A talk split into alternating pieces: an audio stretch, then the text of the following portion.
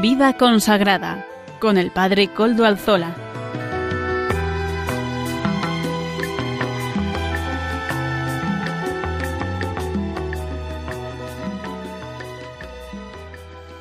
Buenas tardes hermanos, amigos y oyentes. Hoy es jueves y son las 5 de la tarde, una hora menos en las Islas Canarias. Es por tanto la hora de vida consagrada en Radio María. Les saluda con sumo gusto Padre Coldalzola, Trinitario, emitiendo hoy desde Algorta, Vizcaya, desde la parroquia del Santísimo Redentor. Y como ya es conocido para los oyentes del programa, nos encomendamos al inicio del mismo al Beato Domingo Iturrate, nuestro patrono y protector. Saludo también a quienes nos están ayudando en el control en Madrid. Gracias a su servicio podemos emitir en esta ocasión también, hoy que es 1 de diciembre de 2022.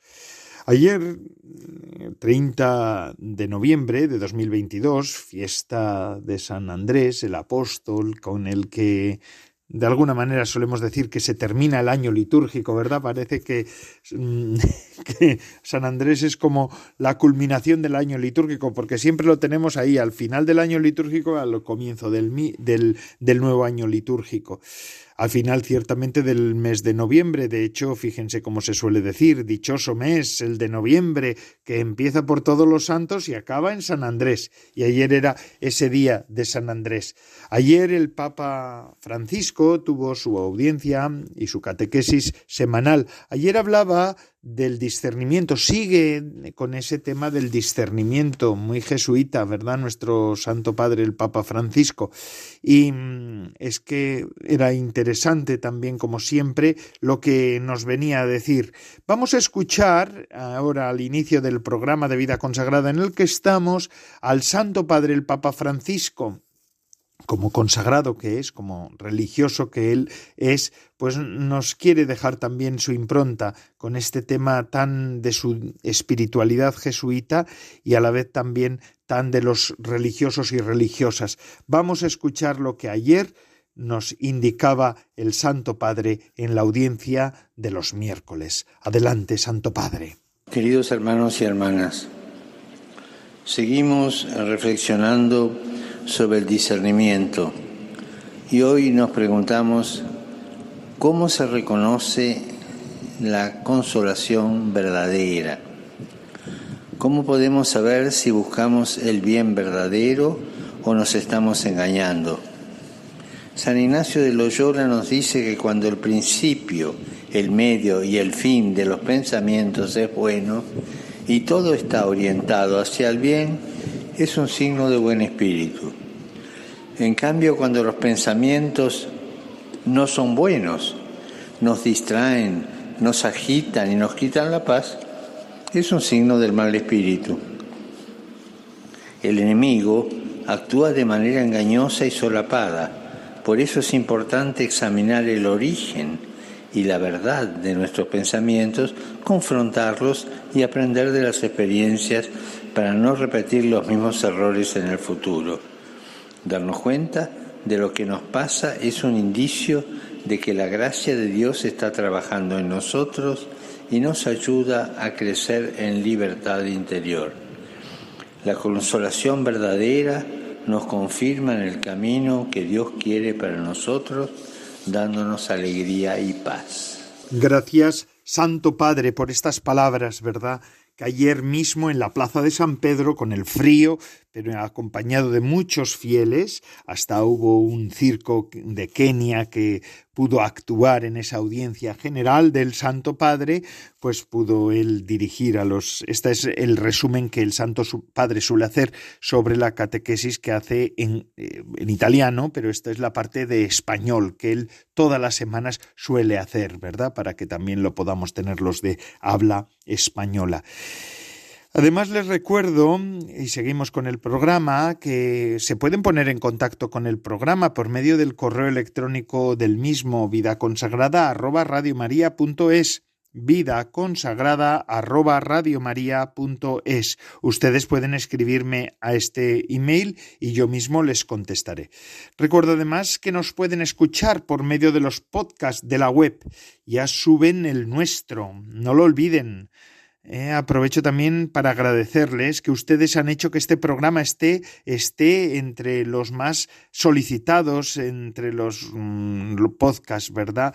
Gracias porque han acudido a la web de Radio María de podcast y han querido bajar el nuestro. Gracias porque nos hacen entender así también el interés que tienen por este espacio que les ofrecemos. En nombre de todo el equipo se lo agradezco de todo corazón.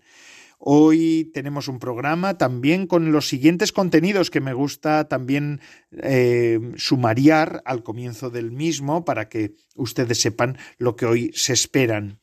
Hoy contaremos con Monseñor Don Vicente Jiménez, que es arzobispo emérito de Zaragoza y miembro de la Comisión Episcopal de Vida Consagrada. Ya saben que don Vicente Jiménez fue el encargado a nivel nacional, a nivel de la Conferencia Episcopal Española, del el seguimiento del sínodo, ¿verdad? Y entonces él va a seguir también hablándonos de cómo van, cómo han ido esta segunda etapa del sínodo. De primera mano, don Vicente Jiménez nos ofrece hoy eh, su visión, que es una visión privilegiada, ciertamente.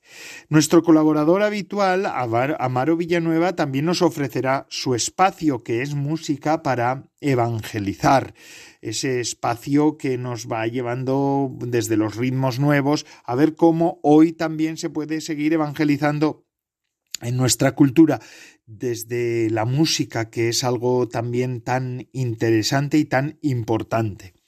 La comunidad de San Juan, fundada por von Balthasar y von Adrien von Speyer, la mística, nos ofrece el espacio de formación, como ya lo hizo la semana pasada, en el que seguiremos ahondando en el sentido del adviento, desde las claves que nos dan estos teólogos, este teólogo von Balthasar, uno de los grandes teólogos del siglo XX, importante, y la mística Adrienne von Speyer, que colaboró con él en la fundación de la Comunidad de San Juan, de este instituto secular.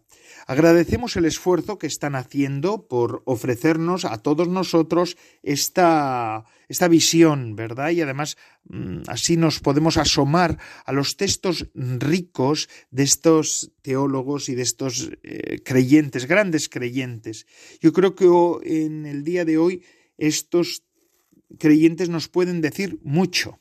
Así que gracias, gracias de verdad a ambos, ambos, a estos hermanos nuestros de la comunidad de San Juan.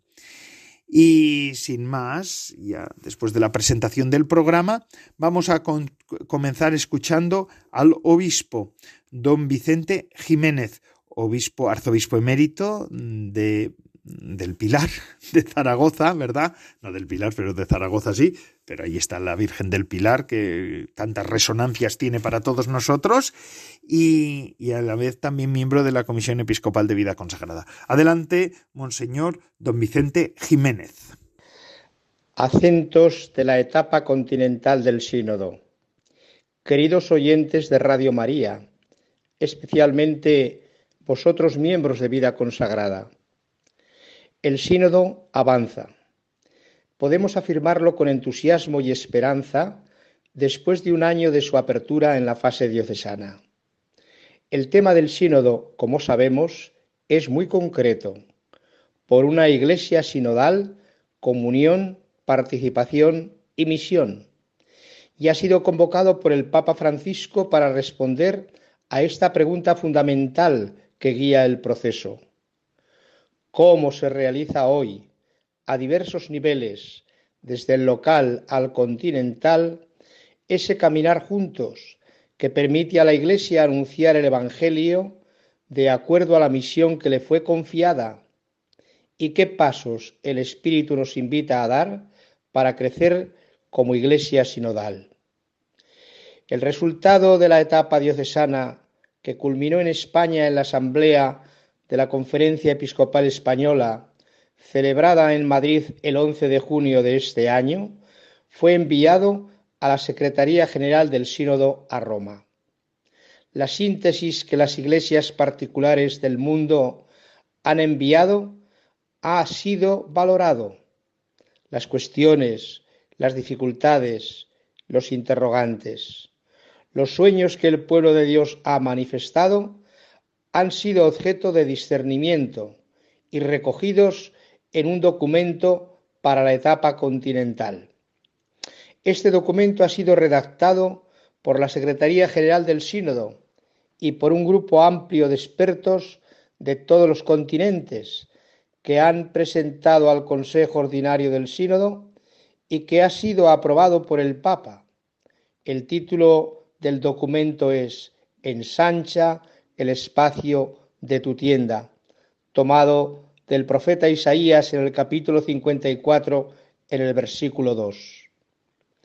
Esta tienda es un espacio de comunión, un lugar de participación y una base para la misión.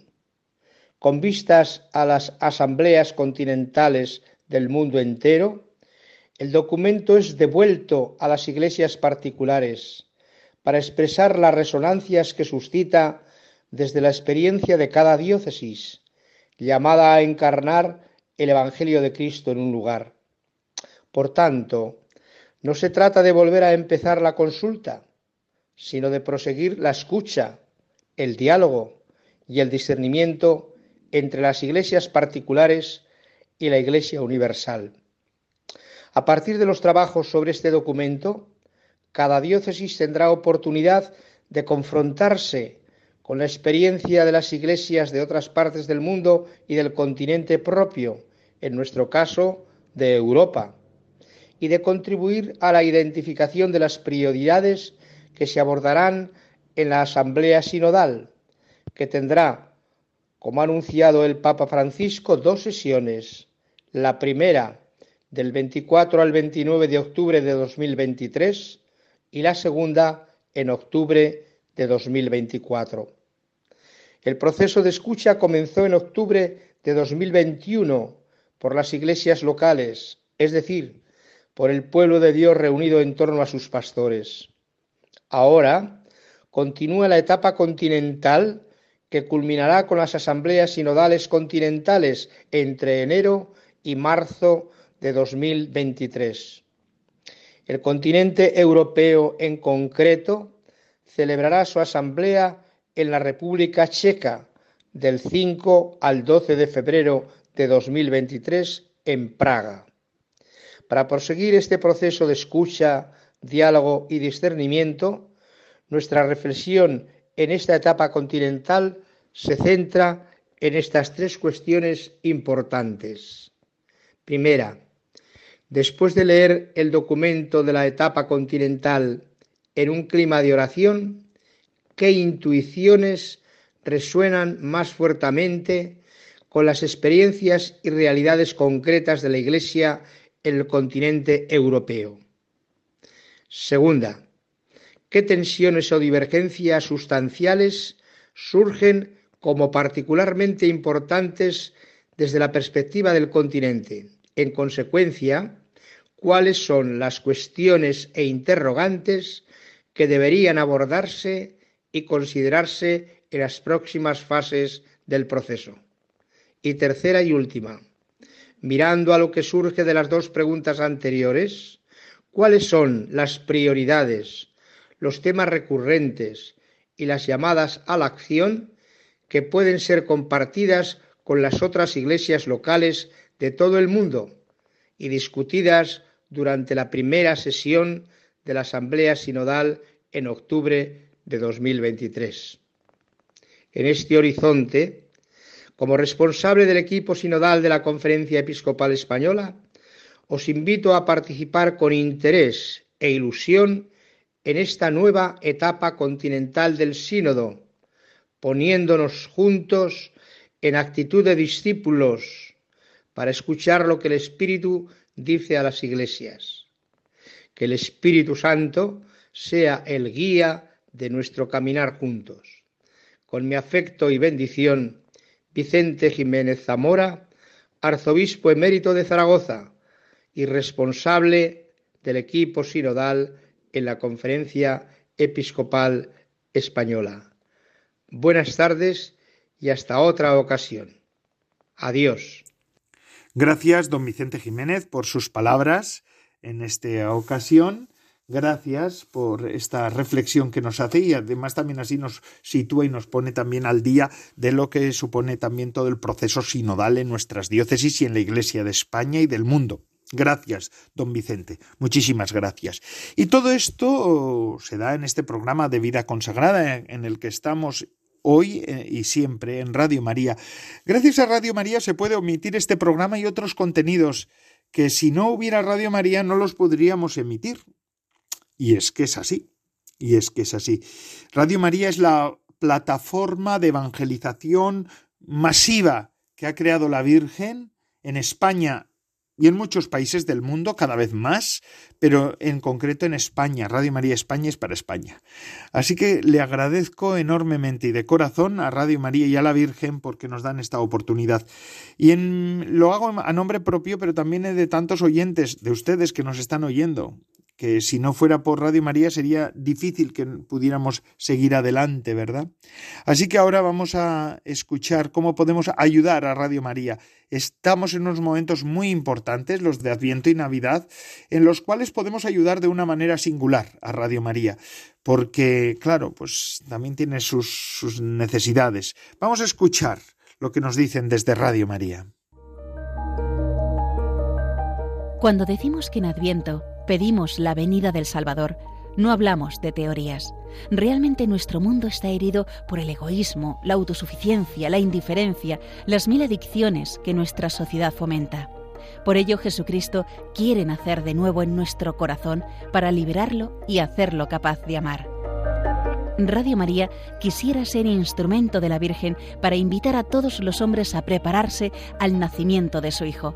Para ello, necesitamos tu ayuda tu oración, compromiso voluntario y donativo. Colabora puedes hacerlo en cualquier sucursal del Banco Santander en las cuentas de la Asociación Radio María. O si quieres que tu donativo desgrave fiscalmente en las cuentas de la Fundación Amigos de Radio María, indicándonos tus datos personales y DNI por teléfono si es la primera vez que lo haces. También por transferencia bancaria, giro postal o cheque a nombre de Fundación Amigos de Radio María, enviándolo a Radio María, Paseo de Lanceros 2, primera planta 28024 Madrid, proporcionándonos tus datos si quieres desgrabar. Si lo prefieres, puedes hacerlo a través de nuestra web www.radiomaria.es o llamar al 91 822 8010 y te facilitaremos todos los trámites. Radio María, la fuerza de la esperanza. Gracias Radio María por darnos la oportunidad de hablar en la radio. Gracias también porque nos dan la oportunidad de poder ayudar en todo este en, este pues, evento evangelizador que es Radio María. Gracias de verdad. Y continuamos con nuestro programa. Vamos a hacer ahora una breve pausa. No es una breve pausa, sino que es parte del programa, pero ya, ya me entiende, ¿no? Más distendida que es música para evangelizar. Vamos a escuchar qué ritmo hoy nos trae Amaro Villanueva, nuestro colaborador. Él nos ofrece ahora estos ritmos. Eh, Amaro, muchísimas gracias. Así que adelante a ver qué nos ofrece hoy.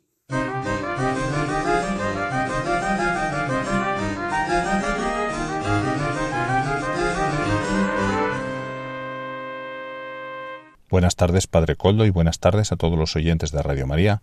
Incorde es el grupo Incorde Music que nos presenta hoy la canción Inexplicable.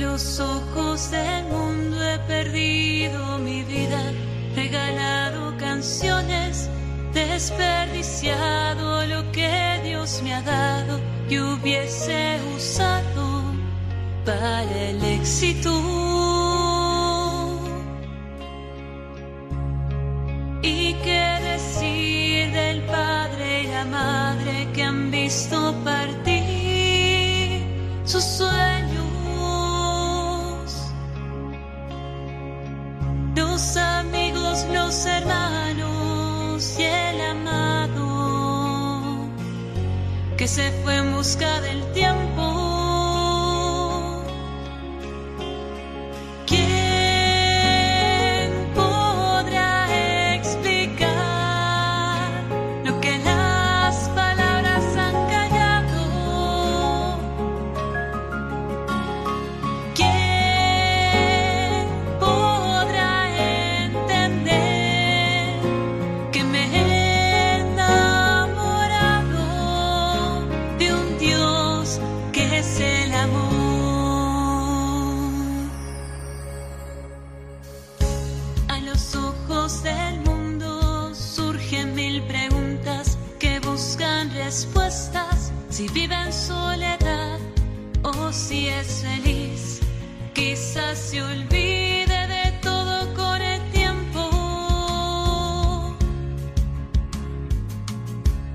los ojos del mundo nadie entendería que se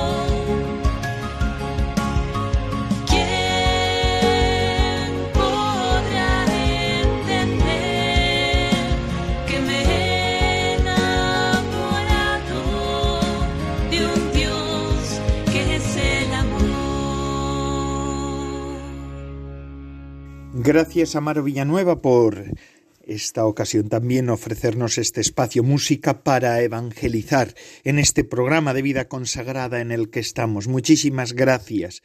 Muchísimas gracias. Y ahora continuamos con nuestro programa y en esta ocasión vamos a ir a escuchar lo que nos ofrece la comunidad de San Juan, la comunidad fundada por eh, von Baltasar y von Speyer, Adrien von Speyer, Hans Urs von Balthasar, Adrien von Speyer, el teólogo, la mística, el, hombre y la mujer de Dios, estos dos grandes creyentes que fundaron esta comunidad de San Juan, un instituto secular que nos ofrece, como todas las semanas en este tiempo de Adviento y en Navidad, la sección de formación. Vamos a escuchar lo que nos dicen en esta ocasión. Adelante, hermanos. Buenas tardes, queridos oyentes. Seguimos con el programa de formación de Adviento animado por la Comunidad San Juan. Les habla Salvador Morillas y Lourdes Muñoz, como en la ocasión anterior, que somos un matrimonio amigos de la Comunidad San Juan. Buenas tardes. En el programa de hoy seguiremos profundizando en la misión común de Hans Urs von Balthasar y Adrien von Speyer. Le presentaremos dos textos del libro Anchila Domini, La sierva del Señor, uno extraído del capítulo El alma de la madre, y otro del capítulo María y el ángel y terminaremos con una breve conclusión. En esta primera parte de la formación y en las dos siguientes vamos a profundizar la misión en común del padre Baltasar y Adrián con textos extraídos de la página web baltasarspire.org. La misión común del padre Baltasar y Adrien von Speyer se sitúa y se concreta en la comunidad San Juan. Es una apertura ignaciana al mundo que no tiene otro punto de partida más que la cruz, origen de toda fecundidad. Así, el padre Baltasar ha expresado la intención más íntima de la obra común. Se trata de una misión especialmente actual, estar en el mundo poscristiano bebiendo de la fuente del misterio trinitario. Bajo la cruz está Juan, el discípulo amado, ideal del compañero de Jesús, y por tanto complemento ideal de San Ignacio.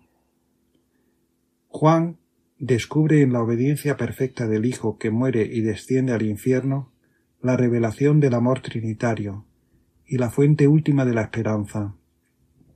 La tradición oriental lo llama el teólogo, indicándonos así que la verdadera teología vive en una actitud de contemplación y adoración. Apoya su oído en el corazón del Señor y está al servicio de la santidad vivida. A continuación le presentamos dos textos de Adrien von Speyer. Seguimos para este tiempo de Adviento nuestro camino de contemplación de la vida y la actitud de María, acompañados por textos del libro Anchila Domini la sierva del Señor. El primer texto está extraído del capítulo El alma de la madre. El alma de la madre es completamente simple. Todas las preguntas y todas las respuestas forman en ella una unidad. Su esencia es indivisible, pero su alma no es tan puramente simple por ella misma, sino por la cercanía de Dios. Una cercanía que siempre de nuevo le permite donarse de tal modo que todo lo que es múltiple, complejo e incomprensible viene asumido por Dios mismo.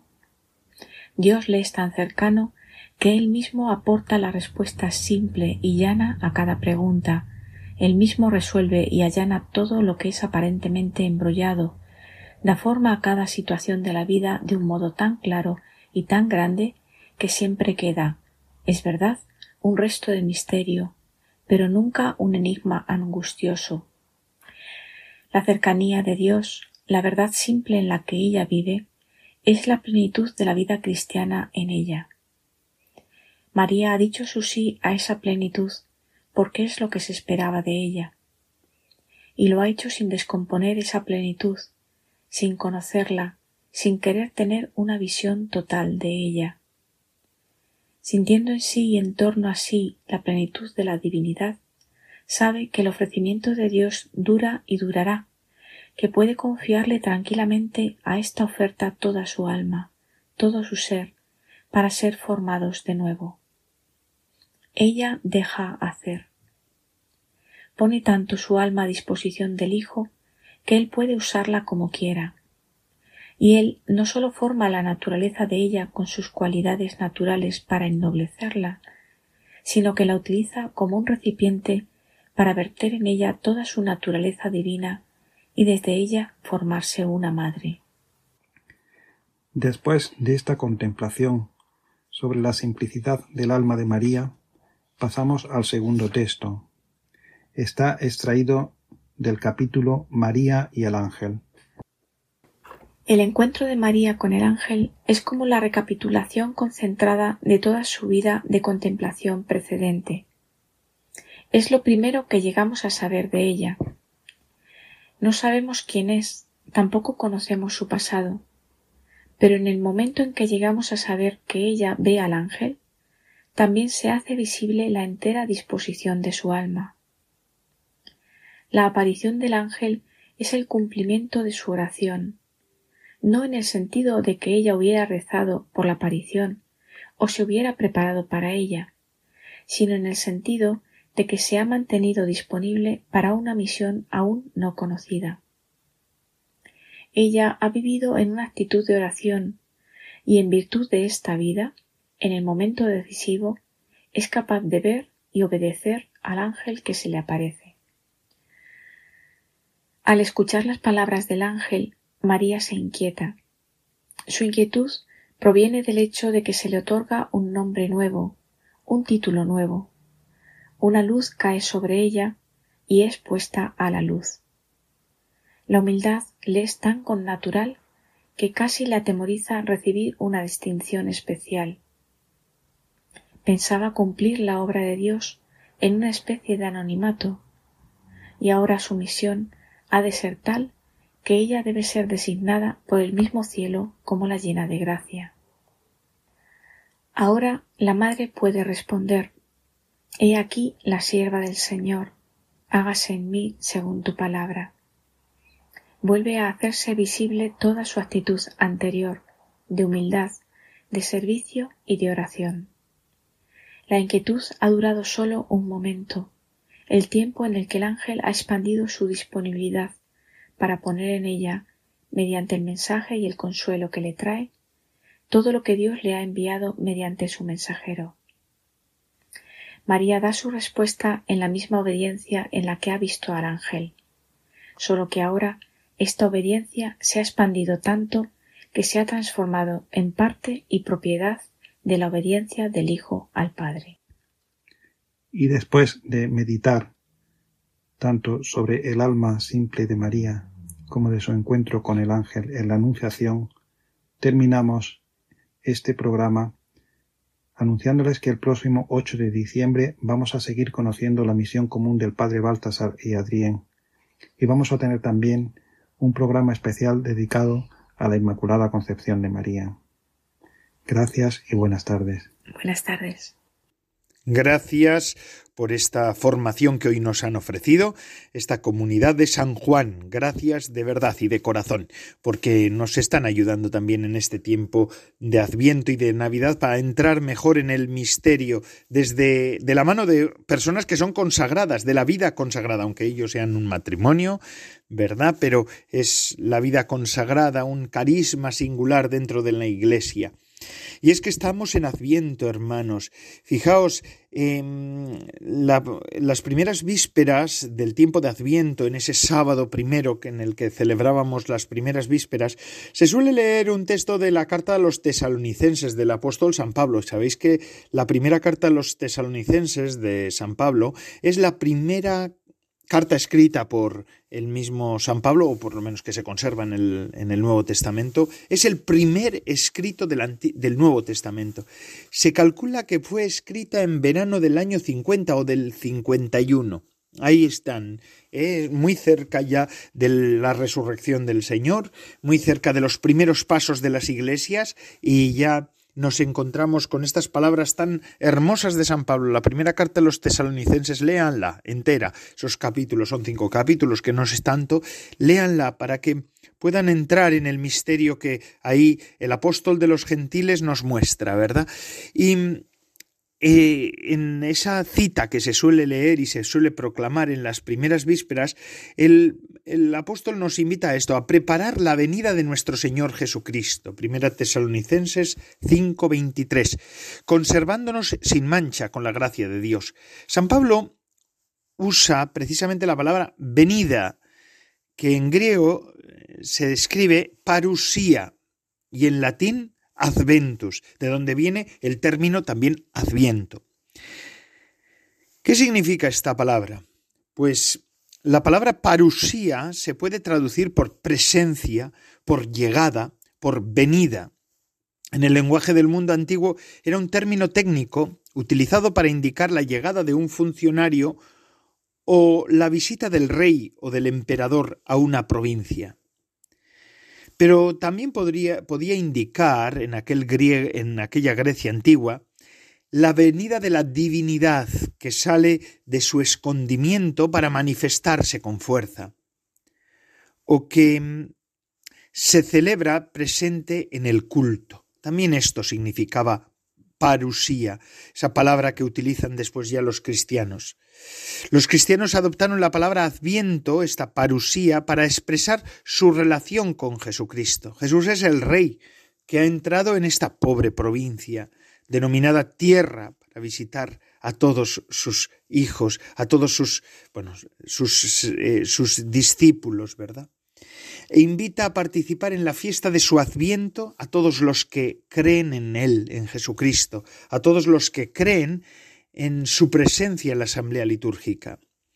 Con la palabra adventus se quería decir sustancialmente Dios está aquí, no se ha retirado, no nos ha dejado solos, aunque podamos verlo, aunque no podamos verlo ni tocarlo, como sucede con las realidades sensibles, con las realidades que se pueden ver con los sentidos, Dios está aquí y viene a visitarnos de múltiples maneras. Por tanto, el significado de la expresión adviento, esto nos lo recordaba en el año 2009 el Papa Benedicto XVI, comprende también el de visitatio, visitatio, que, que simplemente quiere decir visita. En este caso se trata de una visita de Dios. Él entra en mi vida y quiere dirigirse a mí, decía el Papa Benedicto XVI. En la vida cotidiana todos experimentamos que tenemos poco tiempo para el Señor y también poco tiempo para nosotros. Acabamos dejándonos absorber por el hacer, por, por la vorágine del día. Pero no es verdad que con frecuencia es precisamente la actividad lo que nos domina, la sociedad con sus múltiples intereses lo que monopoliza nuestra atención. No es verdad que se dedica mucho tiempo al ocio y a todo tipo de diversiones y a veces las cosas nos arrollan? preguntaba el, el Papa Benedicto XVI en aquel año. El Adviento, decía entonces, este tiempo litúrgico fuerte que estamos comenzando, decía en esa, en esa homilía, nos invita a detenernos en silencio para captar una presencia. Es una invitación a comprender que los acontecimientos de cada día son gestos que Dios nos dirige, signos de su atención por cada uno de nosotros cuán a menudo nos hace percibir Dios un poco de su amor. Esto es lo que nos decía en aquel entonces el Papa Benedicto XVI, unas palabras sabias, hermosas, que hoy me parecía a mí bueno traerlas, ¿verdad?, al inicio de este adviento.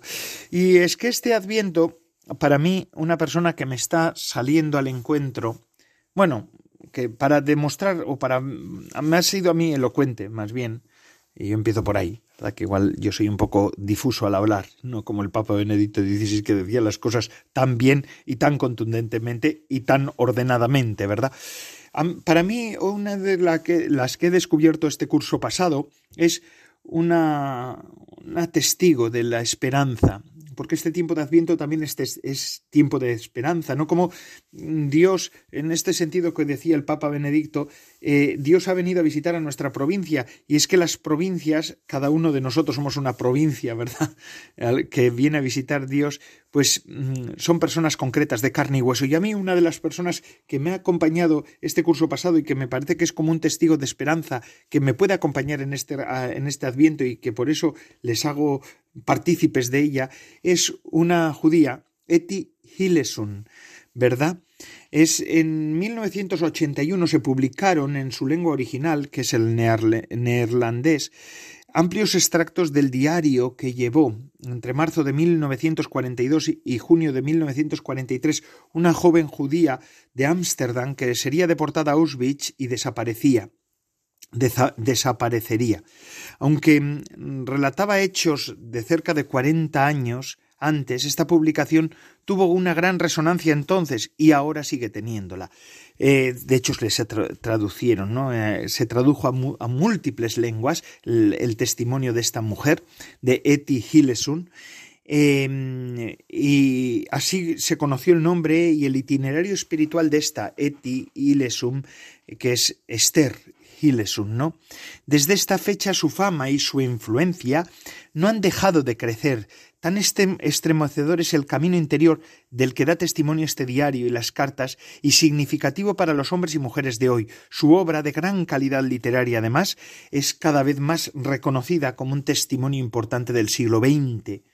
Llamada a ejercer una gran influencia en los tiempos que vivimos, por como son, muy cercana a nosotros por su sensibilidad, por sus aspiraciones, por su libertad, sus andanzas. También Eti Esther Gilesun vivió un recorrido espiritual que en menos de tres años la condujo a una madurez y una libertad interior que son sorprendentes y a un notable adelanto en el amor de Dios y el don de sí misma, ¿verdad?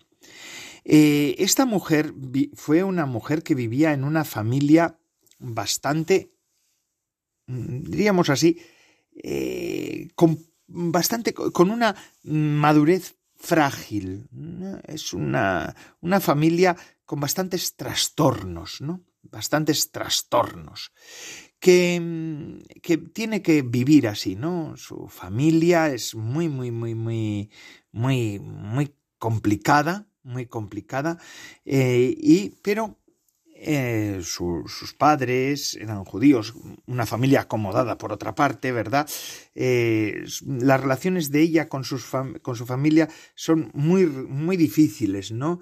Ella es la mayor de tres hermanos, eh, su hermano Jab tiene dos años menos que ella, se orientará hacia la medicina, pero presenta también un psiquismo frágil y pasará internado por varios institutos psiquiátricos. Y mm, el segundo, que es Misha, ocho años más joven que Eti, será un pianista superdotado, pero también psicológicamente muy frágil. Eh, se trata una familia complicada, ¿no? Complicada mm, y bastante atea.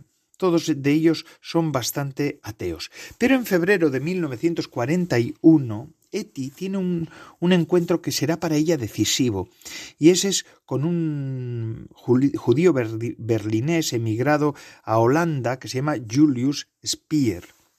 Tiene 54 años, eh, Eti en aquel momento tiene 27, y anteriormente fue director de banca, pero ahora se dedica a la psicología bajo la influencia de un autor, Jung, y tiene un cierto carisma para ayudar a las personas en dificultades a encontrar equilibrio y paz.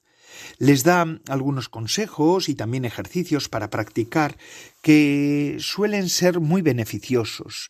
Eti se encontrará con él asiduamente, entrará en el círculo de sus amigos íntimos y se convertirá en su secretaria. En los primeros tiempos la relación de Eti y Julius Speer em, no careció de ambigüedades.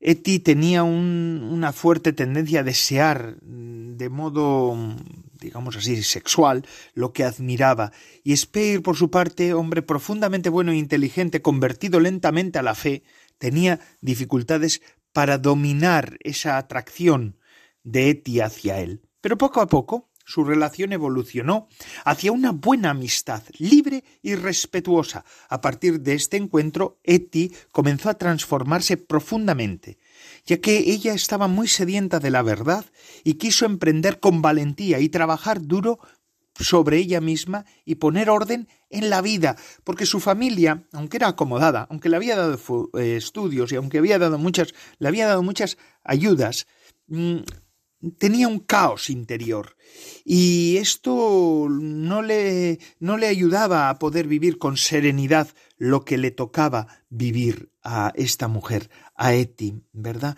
Es algo extraordinario ver. Pero permítanme que haga algunas lecturas de su diario espiritual, ¿no?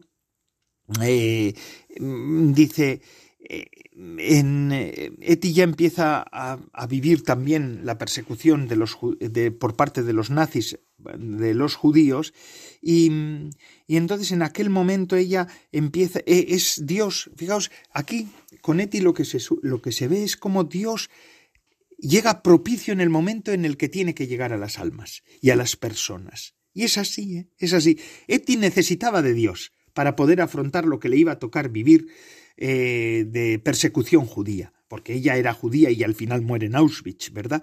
Pero en ese momento ella, como lo necesitaba, pues Dios se le va manifestando.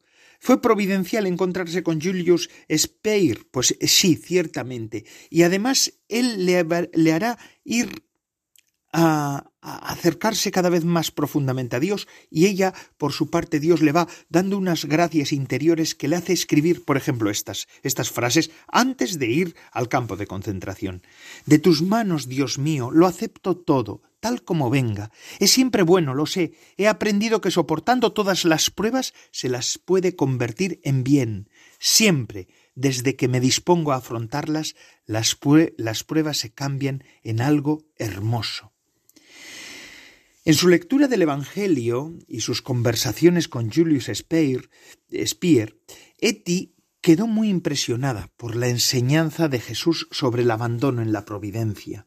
El deseo de vivir como los lirios del campo se convierte en un leitmotiv de su vida interior. Las preocupaciones cotidianas se vuelven a veces muy pesadas en esta época tormentosa. Es entonces más necesario practicar el Evangelio. Fijaos lo que escribe también, una de las tardes. Esta tarde, durante el largo trayecto entre la oficina y la casa, ella trabajaba en una oficina, también los judíos la, colocaron bien en aquel momento, después todo, pues ella es apresada, ¿verdad? Pero esta tarde, cuando, durante el largo trayecto entre la oficina y la casa, como querían asaltarme de nuevo las preocupaciones y no parecían tener fin, me he dicho de repente, tú que pretendes creer en Dios, sé un poco lógica, Abandónate a su voluntad y ten confianza. Tú no tienes derecho a inquietarte por él mañana. Fijaos qué hermoso, ¿verdad?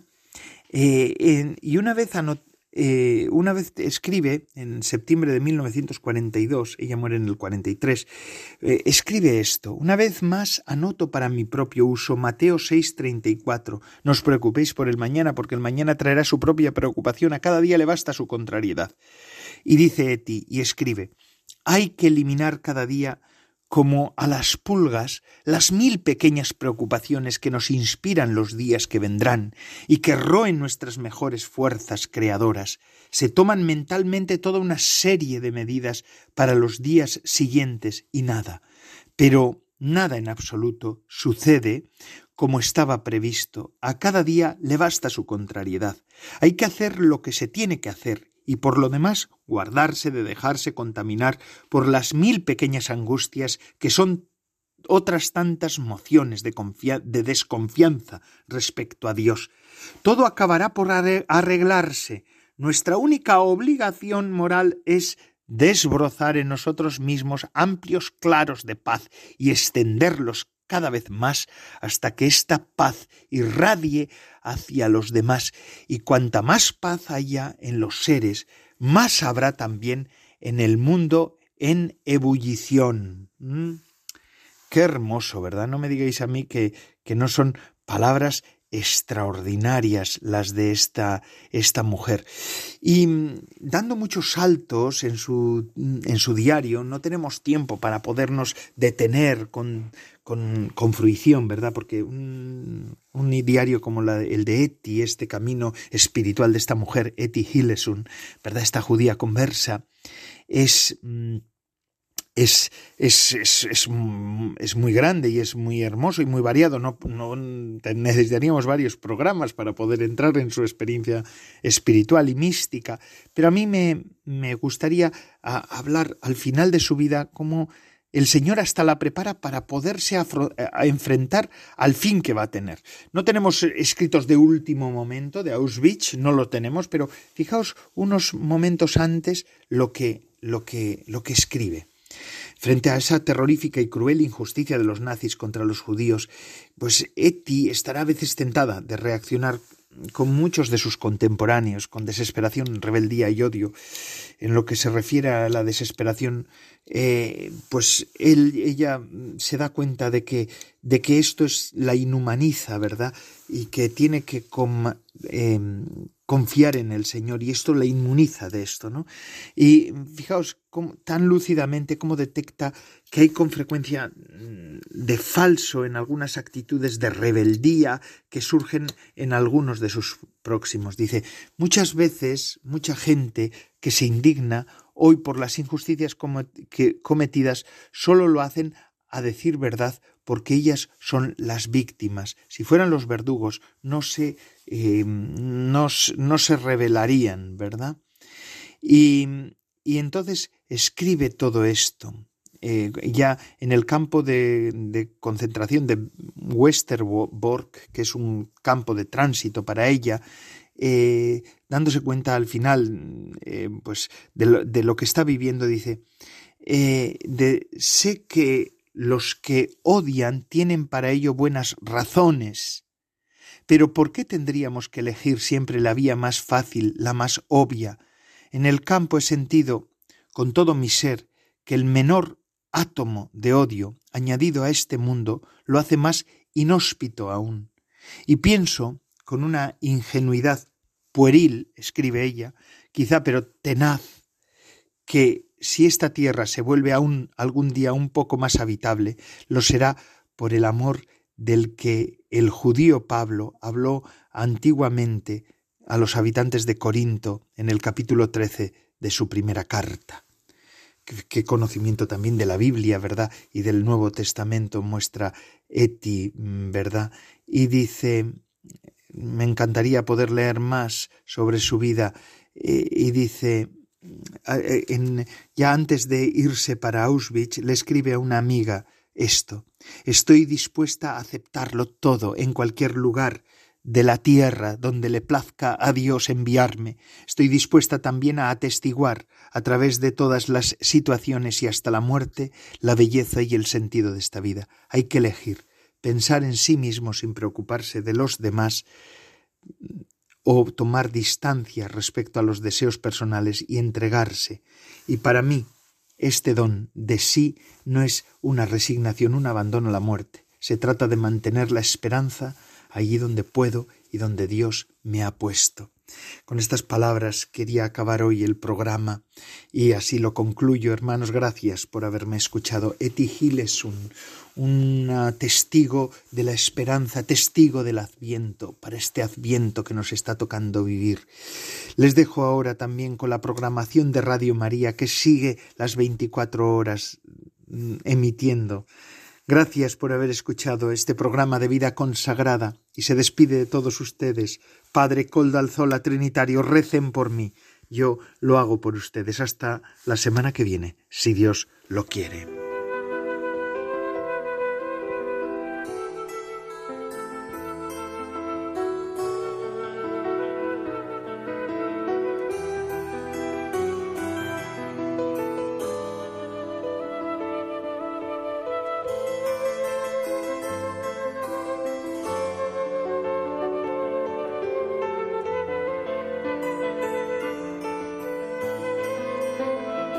Consagrada con el Padre Coldo Alzola.